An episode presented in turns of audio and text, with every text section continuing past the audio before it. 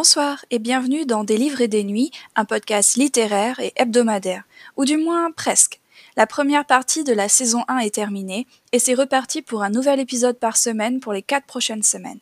Ce soir, nous allons revenir sur un livre bien connu et écrit en 1948 par George Orwell, 1984. Depuis déjà quelque temps, que ce soit aux infos, dans les talk-shows ou dans les documentaires, on entend tout le temps les gens dire que notre société moderne devient orwellienne. À quel point il est effrayant de voir que cet auteur a eu raison sur tant de choses, que la technologie que nous utilisons nous entraîne dans un univers dystopique contrôlé par Big Brother. Big Brother, c'est le dirigeant, c'est la force omnipotente qui sait tout sur tout le monde et qui a des yeux partout. Imaginez une sorte de fusion entre Google, Xi Jinping, Rupert Murdoch et la Gestapo, et vous obtenez Big Brother. Et vous êtes déjà sympathique, n'est-ce pas? Big Brother is watching you. Tout le monde connaît cette phrase. Alors au lieu de simplement acquiescer et répéter peut-être un peu bêtement ce que pourraient dire les gens à la télé et à la radio, lors des réunions entre amis, je me suis mise à lire 1984. Ce livre est réellement anxiogène, et ça n'a pas aidé mon moral à remonter en temps de confinement pour être honnête mais il a également donné de quoi réfléchir à mon cerveau pendant un bon moment. Pour vous faire un petit résumé du livre, 1984 raconte l'histoire de Winston, un homme qui travaille dans un service d'archivage sur les ordres du parti de Big Brother. Le pays est en état de guerre constant, il y a beaucoup de misère, aucune forme de vie privée, les gens travaillent jusqu'à l'épuisement et toute l'information n'est que propagande d'État. Si l'État se trompe dans ses prédictions ou qu'une personne disparaît car elle développe des pensées trop dangereuses, Winston a pour travail d'éditer tous les documents en conséquence, que ce soit des articles de journaux, des pamphlets, des livres, etc. Ce qui fait que le contenu du passé est sans cesse changé pour correspondre aux besoins présents du gouvernement. 1984, c'est l'éveil d'une pensée contradictoire dans un état totalitaire et intrusif, avec fond d'espoir de rébellion et une histoire d'amour. Comme toujours, il y a beaucoup de choses à dire sur ce livre, alors je vais me concentrer sur un seul axe dans, cet épisode. En quoi l'évolution du langage et des technologies de 1984 nous faut penser à notre monde en 2020 Pour vous donner un aperçu du livre, j'ai choisi un extrait du chapitre 5. L'action se passe pendant la pause déjeuner. Winston, le personnage principal, discute avec un collègue, Syme, qui est en charge de créer la onzième édition du dictionnaire du novlangue, la nouvelle langue parlée dans l'univers de ce livre. Je vous le lis et on se retrouve juste après.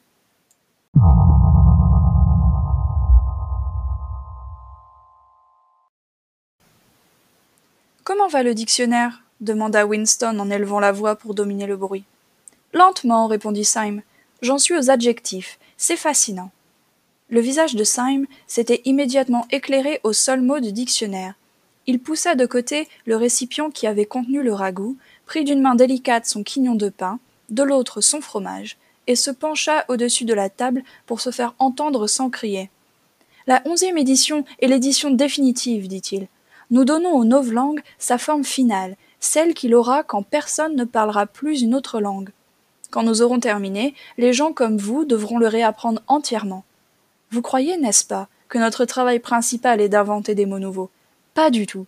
Nous détruisons chaque jour des mots, des vingtaines de mots, des centaines de mots. Nous taillons le langage jusqu'à l'os. La onzième édition ne renfermera pas un seul mot qui puisse vieillir avant l'année 2050.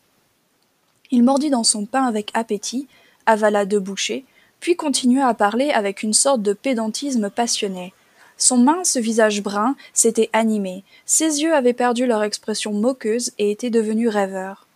C'est une belle chose, la destruction des mots. Naturellement, c'est dans les verbes et les adjectifs qu'il y a le plus de déchets, mais il y a des centaines de noms dont on peut aussi se débarrasser. Pas seulement les synonymes, il y a aussi les antonymes. Après tout, quelle raison d'exister y a-t-il pour un mot qui n'est que le contraire d'un autre? Les mots portent en eux-mêmes leur contraire. Prenez bon, par exemple. Si vous avez un mot comme bon, quelle nécessité y a-t-il à avoir un mot comme mauvais? Un bon fera tout aussi bien l'affaire, mieux même, parce qu'il est l'opposé exact de bon, ce que n'est pas l'autre mot. Si l'on désire un mot plus fort que bon, quel sens y a-t-il à avoir toute une chaîne de mots vagues et inutiles comme euh, excellent, splendide et tout le reste? Plus bon englobe le sens de tous ces mots, et si l'on veut un mot encore plus fort, il y a double plus bon. Naturellement, nous employons déjà ces formes, mais dans la version définitive du novlangue, il n'y aura plus rien d'autre. En résumé, la notion complète du bon et du mauvais sera couverte par six mots seulement, en réalité un seul mot. Voyez-vous, Winston, l'originalité de cela? Naturellement, ajouta-t-il après coup, l'idée vient de Big Brother. Au nom de Big Brother, une sorte d'ardeur froide flotta sur le visage de Winston. Syme, néanmoins, s'aperçut immédiatement d'un certain manque d'enthousiasme. Vous n'appréciez pas réellement le novlangue, Winston, dit-il presque tristement. Même quand vous écrivez, vous pensez en ancien langue. J'ai lu quelques-uns des articles que vous écrivez parfois dans le Times. Ils sont assez bons, mais ce sont des traductions. Au fond, vous auriez préféré rester fidèle à l'ancien langage, à son imprécision et ses nuances inutiles. Vous ne saisissez pas la beauté qu'il y a dans la destruction des mots. Savez-vous que le novlangue est la seule langue dont le, vocabulaire diminue chaque année? Winston l'ignorait, naturellement. Il sourit avec sympathie, du moins il l'espérait, car il n'osait se risquer à parler. Syme prit une autre bouchée de pain noir, la mâcha rapidement et continua. Ne voyez-vous pas que le véritable but du novlangue est de restreindre les limites de la pensée? À la fin, nous rendrons littéralement impossible le crime par la pensée, car il n'y aura plus de mots pour l'exprimer. Tous les concepts nécessaires seront exprimés chacun exactement par un mot dont le sens sera délimité. Toutes les significations subsidiaires seront supprimées et oubliées. Déjà, dans la onzième édition, nous ne sommes pas loin de ce résultat, mais le processus continuera encore longtemps après que vous et moi serons morts chaque année de moins en moins de mots, et le champ de la conscience de plus en plus restreint. Il n'y a plus dès maintenant, c'est certain, d'excuses ou de raisons au crime de la pensée. C'est simplement une question de discipline personnelle, de maîtrise de soi-même. Mais même cette discipline sera inutile en fin de compte. La révolution sera complète quand le langage sera parfait. Le novlangue est langue et langue soc est le novlangue, ajouta-t-il avec une sorte de satisfaction mystique. Vous est-il jamais arrivé de penser, Winston, qu'en l'année 2050 au plus tard, il n'y aura plus un seul être humain vivant capable de comprendre une conversation comme celle que nous tenons maintenant Sauf, euh, commença Winston avec un accent dubitatif, mais il s'interrompit. Il, y il avait sous le bout de la langue les mots sauf les prolétaires, mais il se maîtrisa. Il n'était pas absolument certain que cette remarque fût tout à fait orthodoxe. Syme, cependant, avait deviné ce qu'il allait dire. Les prolétaires ne sont pas des êtres humains, dit-il négligemment. Vers 2050, plus tôt probablement, toute connaissance de l'ancienne langue aura disparu. Toute la littérature du passé aura été détruite. Chaucer, Shakespeare, Milton, Byron n'existeront plus qu'en version novlangue. Ils ne seront pas changés simplement en quelque chose de différent, ils seront changés en quelque chose qui sera le contraire de ce qu'ils étaient jusque-là.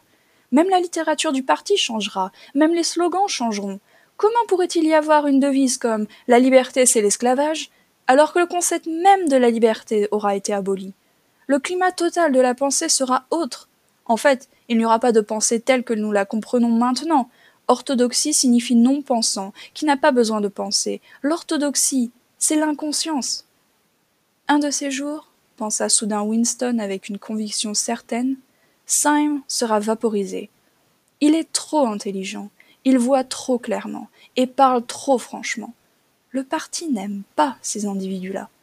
Un jour, il disparaîtra. C'est écrit sur son visage.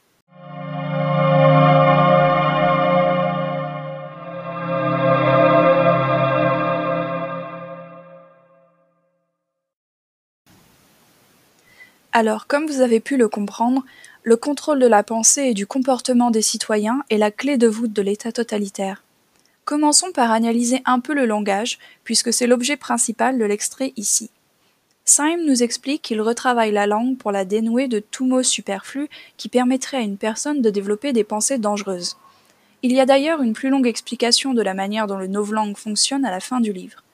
Mais pour que vous puissiez vous représenter le novlangue, je vais vous dicter un message que Winston reçoit au travail. Times, 3-12-83, report, ordre jour, bébé, non plus satis ref, non-être, réécrire, entier, sous-mot avant classement. En langage ordinaire, voici la traduction que Winston nous donne. Le compte-rendu de l'ordre du jour de Big Brother dans le numéro du journal The Times du 3 décembre 1983 est extrêmement insatisfaisant et fait allusion à des personnes non existantes. Réécrire en entier et soumettre votre projet aux autorités compétentes avant d'envoyer au classement. Ça ne vous fait pas penser à quelque chose, cette succession de mots non reliés par des déterminants ou des locutions? Et si on ajoutait des petits hashtags à chacun d'entre eux Ça vous aiderait? Eh oui, le novlangue fait drôlement penser au langage des réseaux sociaux comme Instagram ou Twitter. Vous imaginez lire un livre de 100 pages en novlangue? Bon, déjà il ne ferait pas 100 pages du coup, mais il serait surtout assez indigeste. Mais d'ailleurs, serait-il vraiment possible d'écrire des livres en novlangue? Les livres par essence racontent des histoires, développe des pensées philosophiques, répertorie des savoirs techniques et scientifiques. Mais Big Brother ne veut pas que les gens développent leurs propres pensées.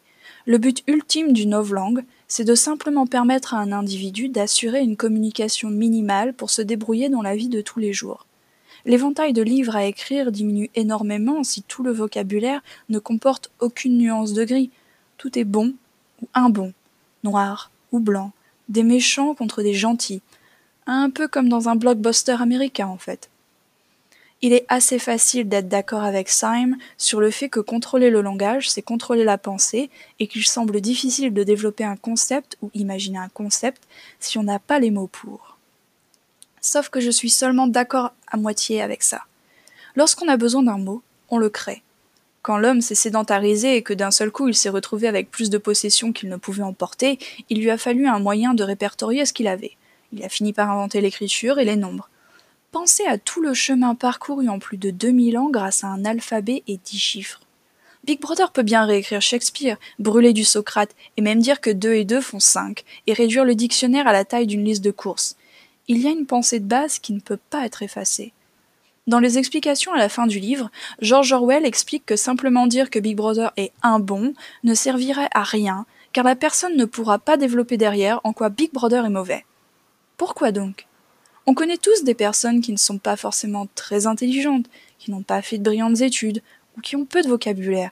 Pourtant, ces personnes aussi ont des opinions. Ce qu'il faut simplement, c'est que l'opinion diverge du message de Big Brother. Développer une pensée complexe sur Twitter en quelques lignes, c'est compliqué, mais pas impossible. Quand une situation devient réellement intolérable dans un pays et que la population est tellement écrasée et misérable qu'elle n'a plus rien à perdre, que même la peur de la police de la pensée n'est plus suffisante pour l'empêcher de penser que le système en place est un bon, il faut faut-il vraiment beaucoup de mots pour démarrer une résistance? Après tout, c'est exactement ce qu'a fait Winston dans ce livre. Tout commence le jour où il achète une plume et un carnet pour démarrer un journal. Au début, on dirait qu'il ne sait pas trop quoi écrire, et il raconte simplement sa soirée au cinéma. Mais après quelques paragraphes, on voit que son mal-être commence à fendre la surface, et il se met à écrire sur plusieurs pages Abba Big Brother. En soi, ce n'est pas un message très complexe, seulement quatre petits mots. Et au fil du livre, sa pensée se forge et évolue, et je ne vous raconte pas la suite pour pas vous gâcher le livre. Le fait est que par le passé, il y a eu toute une gamme de régimes totalitaires, cruels et injustes, et ils ont tous fini par disparaître. C'est un des points sur lequel George Orwell n'a pas réussi à me convaincre malgré la puissance évidente du parti, je ne vois pas pourquoi il devrait être éternel, alors que rien ne l'est en ce bas monde. Mais ça, c'est peut-être l'optimisme de ma jeunesse qui parle. Alors, passons rapidement aux technologies du livre. Celle qui revient souvent dans les débats télévisés est celle du télécran. Imaginez que la télévision de votre salon puisse vous écouter et vous filmer à tout moment, analysant ce que vous dites, faites et comment vous réagissez à tout ce qui arrive. Le téléécran en 2020 serait plutôt notre smartphone. On le travaille partout avec nous, certains reconnaissent nos visages pour se déverrouiller, ils savent tout de notre vie. D'ailleurs, nous leur donnons volontairement une grande partie de nos informations, et on s'est déjà tous demandé s'ils nous écoutaient, même en veille, ou s'ils lisaient nos messages privés. Dans 1984, il n'y a pas d'intimité. Winston nous raconte que le moment de la journée qu'il préfère, c'est quand il est allongé sur son lit la nuit et qu'il ne dort pas. Big Brother ne semble pas pouvoir espionner dans le noir. Donc tant que la personne reste silencieuse, elle peut enfin avoir un peu d'intimité. C'est le seul moment de la journée où les gens peuvent pleurer par exemple. La reconnaissance faciale est probablement l'aspect le plus effrayant du télécran en réalité. À cause de cette fonctionnalité, les gens doivent garder un visage froid et impassible tout au long de la journée. Le seul moment où ils peuvent vraiment se déchaîner, ce sont pendant les minutes de haine, espèce de pause où les citoyens sont autorisés et encouragés à hurler et relâcher leur frustration envers un même ennemi commun, le chef du parti de la résistance, Emmanuel Goldstein, ennemi d'État. Si vous avez le malheur d'avoir une réaction inappropriée au mauvais moment, cela peut vous mettre dans le radar de la police de la pensée et vous attirer des ennuis. C'est pour ça que Winston n'ose pas trop répondre à Syme dans l'extrait que je vous ai lu. Il sait que son collègue dit des choses très dangereuses. Donc si le télécran surprend Winston en train d'acquiescer ou de montrer trop de sympathie envers les idées de Syme, il pourrait se faire arrêter. La reconnaissance faciale n'est déjà plus une technologie de science-fiction, elle est déjà utilisée à plusieurs fins. Vous avez aussi peut-être déjà entendu parler du eye tracking sur Internet, ces logiciels qui peuvent dire exactement où vos yeux se posent sur des pages web pour mieux le diriger et placer des publicités en conséquence ou modifier la disposition du texte. Certains centres commerciaux en Europe utilisent la reconnaissance faciale pour évaluer le niveau de satisfaction des clients. Euh, mais la reconnaissance faciale est aussi utilisée par les caméras de surveillance dans la rue. On pense souvent à l'utilisation extrême qu'en fait la Chine mais c'est un système qui s'infiltre doucement en Europe. À Londres, on comptabilisait 627 707 caméras de surveillance en 2019, soit une caméra pour 14 personnes. Depuis l'attentat du 14 juillet 2016 à Nice, la ville a aussi décidé de truffer la ville de caméras pour augmenter la sécurité. Il y en a maintenant plus de 1200. La deuxième invention qui est moins souvent évoquée mais dont l'impact n'est pas à négliger, c'est le phonoscript, une sorte de dictaphone de bureau qui enregistre ce qu'on lui dit. C'est un outil dont Winston se sert au travail. Il n'est décrit nulle part que notre héros dispose d'un clavier ou d'une machine à écrire. Tout semble passer par le phonoscript. Alors, en quoi est-ce un souci, me diriez-vous? Comme beaucoup d'inventions, ce n'est pas tellement la machine en elle-même qui pose problème, c'est l'utilisation qu'on en fait. Le phonoscript me rappelle étrangement les assistants vocaux comme euh, Google Nest ou Alexa d'Amazon. Ma foi, passons sur le fait que ce sont des outils espions qui peuvent écouter absolument tout ce qui se passe chez vous. Le télécran fait déjà ce travail après tout, alors un espion de plus ou de moins? Non, ce qui est problématique à long terme, c'est qu'on peut facilement imaginer une forme d'abandon de l'écriture, celle avec un papier et un crayon. Je me souviens avoir lu un article il y a un ou deux ans sur le fait que les élèves ont de plus en plus de mal à écrire sur du papier. Des médecins ont noté qu'en réalité, du fait de l'utilisation massive des PC et des téléphones, certains muscles des mains étaient atrophiés chez certains enfants et ados. Ce qui fait que c'est physiquement douloureux pour eux d'écrire avec un stylo. Lire ça m'avait alarmé et rendu triste. J'en ai parlé à une collègue qui ne comprenait vraiment pas mon problème. Elle me disait en haussant les épaules qu'il fallait avancer avec son temps, que le papier et le crayon étaient morts, et qu'il fallait accepter que le fait que les claviers allaient remplacer tout ça. Sur le coup, je n'ai pas réussi à argumenter contre ce qu'elle avait dit. J'ai douté de mes pensées. Est-ce que j'étais un peu comme ces moines copistes du Moyen Âge qui ont eu peur de voir leur travail volé par l'imprimerie? Est-ce que je devenais déjà une petite mamie braquée et technophobe? Je n'arrivais pas à mettre le doigt sur la raison pour laquelle je ressentais ce malaise à l'idée que les gamins ne puissent plus écrire sur du papier. Jusqu'à ce que je lise 1984. Winston commence à écrire un journal au début du livre, sur un carnet, avec une plume. Il fait en sorte de se cacher du télécran pour écrire, car si le parti le découvre, il pourrait être condamné à 25 ans de travaux forcés dans un camp. Dur comme punition pour un journal intime, vous trouvez pas? Pourquoi une telle peine? Parce que l'écriture sur papier, c'est l'occasion de développer votre propre pensée, de créer votre petit jardin secret en dehors du système. Lorsque vous écrivez sur votre téléphone ou sur votre PC, même si vous ne postez rien en ligne, vous nourrissez un système. Nous savons tous que ce qui se, trouve à l'intérieur d'un téléphone est analysé. Du petit texto mignon que vous envoyez à votre maman, à la liste de courses sur votre appli pense-bête. Si vous possédez un ordinateur Chrome par exemple, ne vous faites pas trop d'illusions. Google doit savoir à peu près tout ce que vous faites dessus. Mais ce qui est sur papier, ça échappe au serveur, au système, au data center, à Big Brother. Bien sûr, quelqu'un peut s'introduire chez vous et lire le journal intime que vous avez soigneusement planqué sous votre lit. Votre petit frère l'a peut-être même déjà fait à maintes reprises pour vous embêter quand vous étiez ado. Et vos lettres peuvent être interceptées par les services secrets et lus en cachette. Le papier est piratable, si je peux m'exprimer ainsi, mais il vous offre une alternative, un moyen d'expression différent, une plateforme de propagation de vos idées différentes. Il ouvre la voie à une pensée individuelle et intime. Je suis sûr que Syme dirait que les mots individualité et intimité ne font pas partie de la onzième édition du dictionnaire du novlangue. La pensée individuelle est potentiellement divergente et donc dangereuse. Avoir de l'intimité, c'est la possibilité d'avoir des secrets et de compléter pour comploter pardon, pour renverser le pouvoir. Pour conclure, La protection de la vie privée est un droit qui est actuellement menacé et qui agite beaucoup les débats. Certains diront que si l'on n'a rien à cacher, il n'y a pas de raison de s'inquiéter. À ceux qui, ne se soucient pas trop de ce sujet, je leur dirai de lire 1984 et d'imaginer le regard de Big Brother sans cesse braqué sur eux, à chaque instant de leur vie, quand ils tapent un rapport au travail, quand ils se douchent, quand ils font l'amour à leur partenaire, ou quand ils lisent une histoire à leur enfant. N'avez-vous vraiment rien à cacher? Si vous avez aimé cet épisode, n'hésitez pas à venir faire preuve d'ironie et à me suivre sur Instagram. Hashtag love, hashtag prenez soin de vous, hashtag pensez par vous-même. À bientôt pour un nouvel extrait. Bye bye